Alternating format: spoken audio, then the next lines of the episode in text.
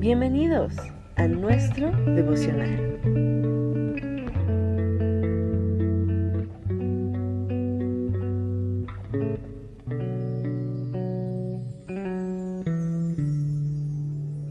Bendiciones, muy buenos días a todos los oyentes.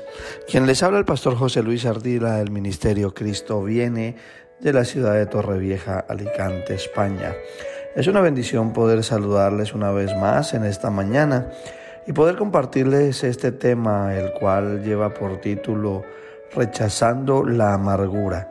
Y es en esa dirección que me gustaría hoy poder hablarles y que si esta palabra identifica algo en su vida, usted pueda hoy rechazar todo lo que esté creciendo en su corazón que no glorifique el nombre de Dios que usted pueda decir en esta mañana, yo arranco en el nombre de Jesús toda, toda raíz de toda planta que Dios no plantó en mí.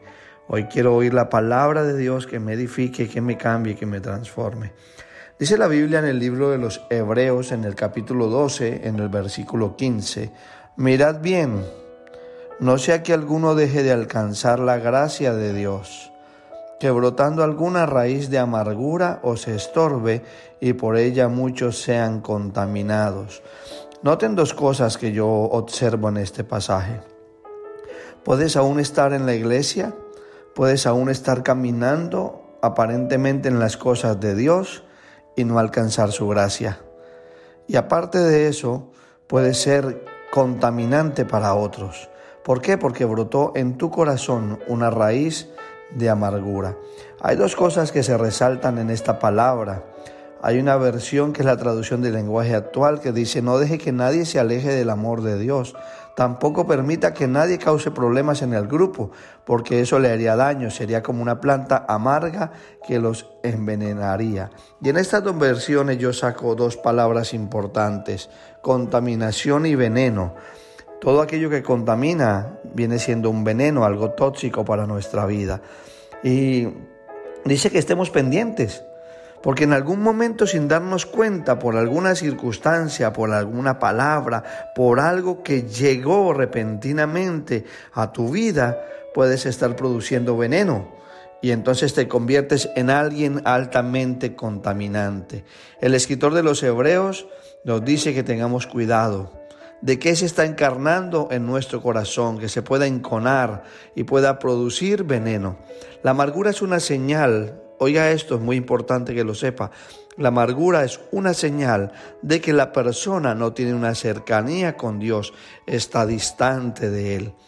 La Biblia en Deuteronomio 29, 18 dice, por eso le ruego, que ninguno de ustedes, sea hombre o mujer, familia o tribu, deje a nuestro Dios para adorar esos dioses falsos.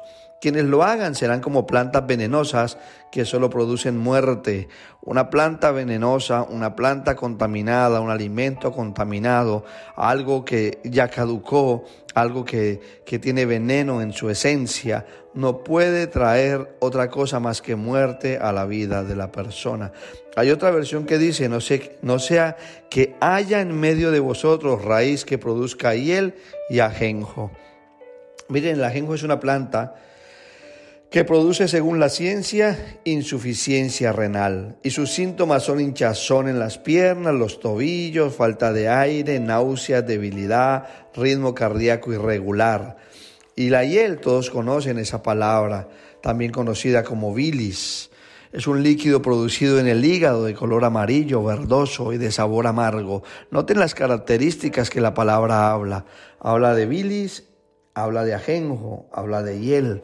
¿Qué se está produciendo en nosotros? Jode en el momento, en su situación, cuando vivió todo lo que vivió. En el capítulo 10, en el versículo 1, llegó a decir estas palabras, está mi alma hastiada de mi vida. Jod había caído en un momento donde ya estaba molesto con su propia vida. Daré libre curso a mi queja y hablaré con amargura de mi alma. Noten que él estaba cansado de la situación. Y cuando uno pierde el amor por algo, Cuando uno pierde el amor por un lugar, por una persona, por un trabajo, lo primero que se refleja es la queja. ¿Cuántas personas pueden estar en la iglesia a tu alrededor solamente quejándose? Y la queja de esa persona ha producido una contaminación en tus oídos, lo cual ha traído veneno y ahora tú estás viendo lo mismo que esa persona que estaba quejándose veía, porque te ha contaminado a través de su amargura. Y repites constantemente esa situación. Existe gente que siempre está lista para pelear. Y estas personas es mejor evitar el contacto con estas personas, personas que hoy en día muchos las llaman tóxicas, personas que no quieren cambiar y tampoco quieren que tú cambies, personas que viven una vida de resentimiento, de queja. Miren, la palabra de Dios dice que una de las causas principales o mayores de la amargura, una de ellas, no voy a decir que la única, es la envidia. Si vemos el Salmo 73, dice la palabra en cuanto a mí, casi se deslizaron mis pies, por poco resbalaron mis pasos, porque tuve envidia de los arrogantes viendo la prosperidad de los impíos. Y en el versículo 21 del mismo Salmo dice, se llenó de amargura mi alma y en mi corazón sentía punzadas. ¿Qué estaba sucediendo en ese momento en la vida de este salmista? Que estaba viendo que aquellos que le perseguían prosperaban, que aquellos que le criticaban iban a más y él no veía la respuesta en su vida. Es peligroso cuando centramos nuestra mirada en las cosas naturales cuando centramos nuestra mirada en la situación de las personas que están alrededor. Tenemos que seguir viéndole a Él. Otra de las causas también que producen amargura es la altivez. La altivez es un estado de falsa seguridad. Aquel que se cree que ya se ganó el cielo y descuida su fe. Y la Biblia en Hebreos nos recomienda a estar pendientes de cuidar nuestra salvación. Eso lo dice la Biblia en Hebreos 2.3. También Romano nos invita a tener cuidado en nuestra manera de hablar, porque nuestra manera de hablar refleja la condición de nuestro corazón. Miren lo que dice Hebreos 3 del 12 al 14. Mirad hermanos, que no haya ninguno de vosotros corazón malo de incredulidad para apartarse del Dios vivo. Antes exhortaos los unos a los otros cada día. Entre tanto que se dice hoy, para que ninguno de vosotros se endurezca por el engaño del pecado. O sea que la raíz de amargura trae dureza de corazón. La amargura trae incredulidad. La amargura trae caer en la idolatría. Pastor, pero ¿cómo puedo hacer para que la amargura salga de mi vida? Uno de los principales o pasos que usted debe hacer es dejar de mirar el pasado, dejar de mirar a los demás, los errores de los demás, dejar de estar recordando aquello que le hicieron, tiene que soltar y perdonar. No, no puede usted dejar de mirar lo que le hicieron, sino perdona. Si aún usted recuerda esa ofensa, si aún recuerda a la persona que le robó, que le hirió, que abusó, es porque aún no ha llegado el perdón a tu corazón. Y sin perdón empieza a crecer una raíz de amargura, un deseo de venganza. Por eso lo siguiente que debes de hacer cuando perdonas y dejas de mirar el pasado es buscar la paz con todos. Eso no quiere decir que te vayas a llevar bien con todo el mundo, no, pero en tu corazón no puede haber resentimiento hacia nadie.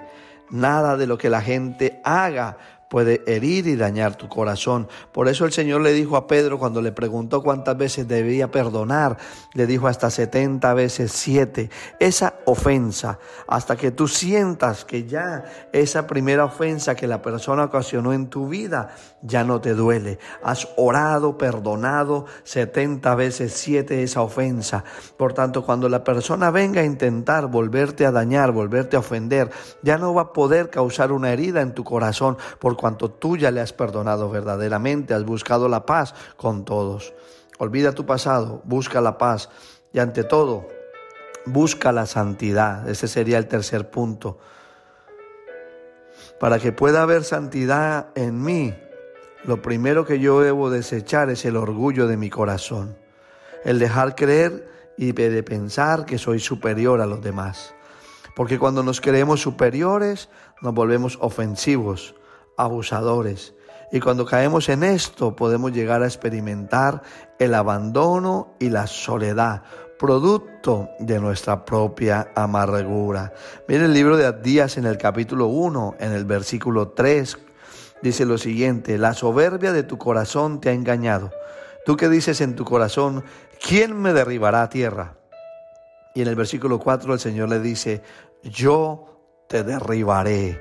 Hay que tener mucho cuidado cuando nos llenamos de soberbia y cuando creemos que no necesitamos de nadie, que podemos vivir apartados del cuerpo de Cristo, que tomamos la decisión de ser autónomos, de vivir la vida como nos dé la gana. La Biblia dice que el Señor llama a esas personas rebeldes, llama a esas personas llenas de amargura en su corazón y dice, yo mismo te voy a derribar de ese lugar. Le pasó a Nabucodonosor cuando creyó que todo lo que poseía era obra de sus manos. Eso era orgullo y altivez. Y todo eso produce amargura en el corazón de una persona. Por eso tuvo que pasar un proceso, dice la escritura, que fue expuesto como un animal que se arrastró por los suelos hasta que entendió de dónde venía su ayuda y quién era superior a él. Y levantó sus ojos al cielo, clamó y pidió perdón a Dios. Pídale a Dios que sus relaciones no se basen en la apariencia y que llene mejor tu vida de su gracia, que no estemos apartados de la gracia de Él. Acuérdense lo que dice el pasaje con el que empezamos. Es muy importante tenerlo en cuenta. Hebreos 12:15 es el pasaje central. Mirad bien, no sea que alguno deje de alcanzar la gracia de Dios porque brotó una raíz de amargura que se convirtió en estorbo y te contaminó a ti y contaminó a otras personas. La amargura nos aparta de Cristo. La amargura trae enfermedades físicas. La amargura contamina nuestras relaciones y entristece al Espíritu Santo. El Espíritu de Dios no puede habitar en un lugar donde hay amargura. La Biblia dice en Efesios 4 del 30 al 31, no contristéis al Espíritu Santo con el cual fuisteis sellados para el día de la redención. Quítense de vosotros toda amargura, todo enojo, toda ira, toda gritería y maledicencia y toda malicia. Y cuarto, para terminar, saca todo lo malo que te sucedió Jeremías 15, 18 al 21 dice, porque es mi dolor perpetuo y mi herida incurable que rehúsa sanar. Serás para mí en verdad como corriente engañosa, como aguas en las que no se puede confiar. Entonces dijo así el Señor, si vuelves yo te restauraré, en mi presencia estarás. Si apartas lo precioso de lo vil, serás mi portavoz, serás como mi boca que se vuelvan ellos a ti, pero tú no te vuelvas a ellos. Y te pondré para este pueblo por muralla de bronce fuerte. Lucharán contra ti, pero no te vencerán, porque contigo estoy yo para salvarte y librarte, declara el Señor. Te libraré de la mano de los malos y te redimiré de la garra de los violentos. Qué pasaje tan hermoso. No permitas que la amargura llene tu corazón. Voy a orar en esta mañana, pidiéndole al Señor que toda raíz de amargura, todo lo que esté creciendo en tu corazón, toda queja, todo aquello que pudo haber venido por una palabra, todo aquello que se convirtió en hiel en tu corazón, todo aquello que está provocando que cuando tú te acuerdas de la situación venga una inflamación sobre tu vida a causa del resentimiento, del odio, del dolor que sientes. Es necesario en esta mañana que sueltes eso delante de Dios, que no permitas que ese dolor te aparte de la gracia venidera, porque brota una raíz de amargura y te estorbe. Es la invitación en esta mañana, amado, es la invitación a que sueltes eso. Que lo digas en el nombre de Jesús de Nazaret. Quizás tú digas, yo no puedo perdonar, pero déjalo a Él que entre en tu vida. Él sí puede perdonar. Aquel que dijo en la cruz del Calvario, después de vituperios, insultos, golpes, azotes, Padre, perdónalos porque no saben lo que hacen. Ese es el perdón que tú hoy tienes que recibir. Perdona para que recibas el perdón del Padre. La Biblia dice que si no perdonamos, Él no nos perdona. Nosotros atamos a una persona a causa de la falta de perdón, lo hacemos reo, pero nosotros también quedamos como reos delante del trono del Rey Altísimo. Así que en esta mañana decide, ahora mismo haz un acto profético, pon las manos en tu corazón y di arranco toda raíz de amargura de mi vida, toda palabra necia que soltaron sobre mí, todo lo que dijeron en mi contra, toda maldición, toda palabra un injusta que soltaron en contra de mi vida, cuando me juzgaron, me condenaron por algo en lo cual quizás usted no tuvo nada que ver, pero ponga la mirada en Cristo Jesús, que aún sin ser merecedor de nada, llevó nuestros pecados y fue condenado a muerte. Dice la escritura que se hizo maldición para que tú y yo recibiéramos la bendición. Hoy se tiene que romper esa raíz de amargura dentro de ti. Yo lo hablo con el poder y la autoridad que Cristo me dio. Con esa autoridad declaro la palabra sobre tu vida, que hoy se seca, se seca dentro de ti toda raíz, todo árbol que Jehová no plantó, hoy es cortado por la gracia y el poder de la palabra, de su dabar, en el nombre que sobre todo nombre, a Él le damos la gloria, a Él le damos la alabanza, en el nombre de Jesús. Dios te bendiga en esta mañana. No permitas que siga creciendo esa planta, que una vez se vuelve profunda y la raíz se asienta en lo más profundo de la tierra, es muy difícil desarraigarla. Empieza ahora mismo a hablar la palabra, a cortar toda raíz en el nombre de Jesús. Dios te bendiga.